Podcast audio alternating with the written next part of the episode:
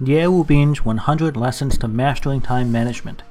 Lesson 80 Store items here, not in the brain. Hello everyone, my name is Ye Wu Bin from Yishuneng. I'm so happy to be with you now at 6 a.m. on the Ximalaya app. For those of you who have been following my lessons, welcome back, and if you're new here, welcome aboard. I'm so happy to have you with us. Time is man's scarcest resource. Once it's used, it can never be regained. So if you're not using your time effectively, or if the time you are spending is only getting you further away from your dreams in life, then stay with me. Listen a while, and I'm confident I can help open your eyes to a new path that will get you closer to your dreams. I do want to remind you there are 100 classes in this album, and every class lasts about 6 minutes. It is updated at 6 a.m. New York City time each morning. Before learning which tools are best to use, we have to remember important time management theories. Theory without the proper tools will be inefficient, and the right tools without the right purpose will be ineffective. The third tool I want to share with you today is the notebook. In the last two classes, I talked about the calendar and the list. Combined with the notebook, these three form the foundation for the implementation of effective time management. The notebook collects different kinds of information, such as knowledge, information, or just fragments of information.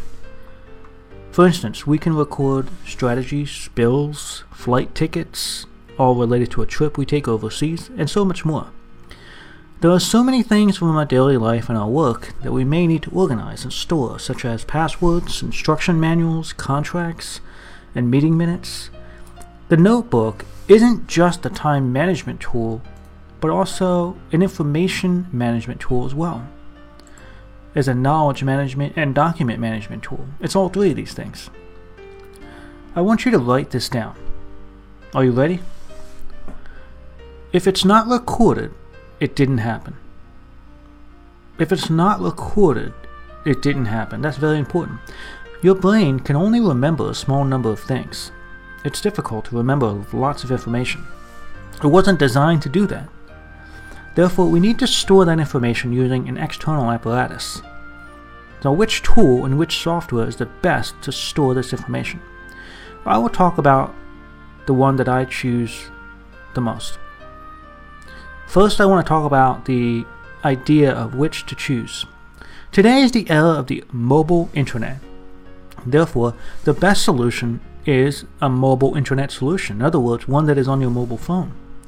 And mobile phone systems are, of course, very convenient because they are smaller and convenient to carry everywhere, thereby making it accessible to you at all times. It's also easy to synchronize across other devices such as your laptop, iPad, or computer. Inside the office, we use a computer, but when we're outside the office, we use a cell phone. So, the first element of a superior software system to store information is one that can synchronize the mobile, cell phone, and computers. This allows us to both record and retrieve information anytime and anywhere there are many storage tools that we can use, so let's talk about two criteria we will use to, to make the decision mobility and synchronism. There are many notebook applications for both the Android and App- Apple platforms, and you can find many examples in the Apple and Android stores. Today, I want to introduce the software that I use all the time Evernote. I have been using Evernote for five or six years now. Unlike OmniFocus, Evernote can be used on all platforms, including Apple, Android, and even on private computers and cell phones. It can capture almost any kind of content you might have, including words, documents, video images, and so on. The important thing to think about when using Evernote is how you will use it to organize your items. If you make the storage framework too complex, it will impede your ability to find and use the information you store. We want to incorporate a storage framework that is only two or three levels deep, otherwise, it will be too complex. If you don't have a very good structure for storing the information, the data you do store will be haphazard and thrown about, just like in a garbage can. If it's too difficult to find the information you need, you will leave it unused, sitting to collect dust. So, for each note that you create, I recommend you create a specific title that contains keywords that will help you search for the information quickly and accurately.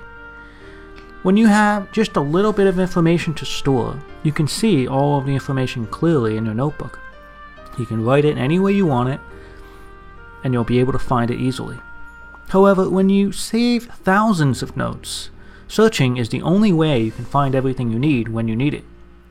So, if you cannot create a system where each note has a title that is easy to search, then you'll not, you will not be able to find your documents. The method I teach allows you to search easily and accurately so you can get what you need when you need it without effort. You also need to sort your information. Now, I've been told that sorting information requires a lot of time. Well, we are learning how to save time, aren't we? It will take some time, but a little time invested in organizing and sorting your notes will reap generous rewards. Organize and classify your notes and delete the unnecessary notes so that you can use them conveniently. This is true of many things, including tasks and in life itself.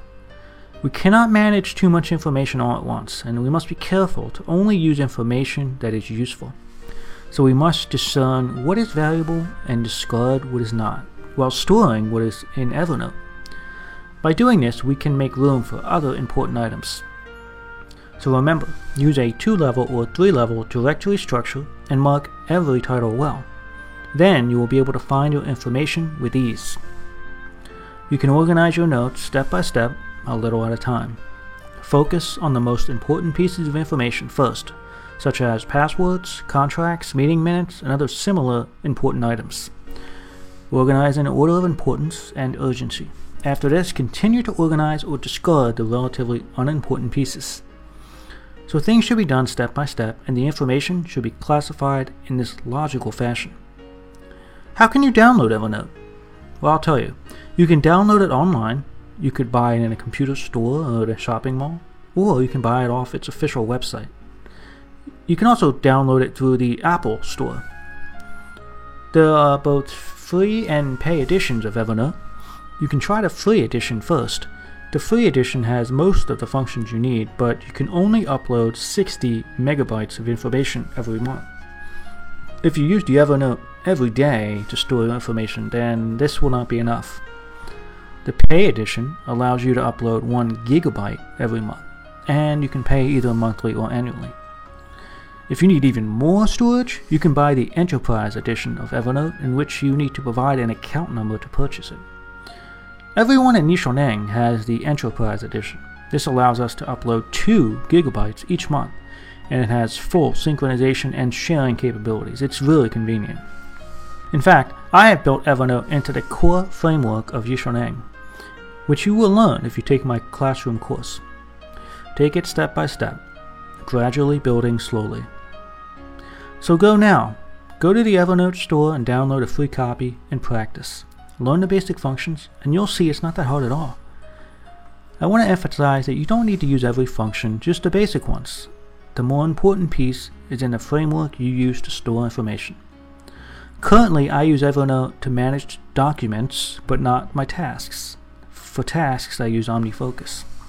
So go, try it now, and tell me what you think on Facebook. Alright, have a wonderful day. These audio lessons are translated by Yishoneng's partner Cece and then recorded by her husband Justin. I wish you great success today. See you tomorrow.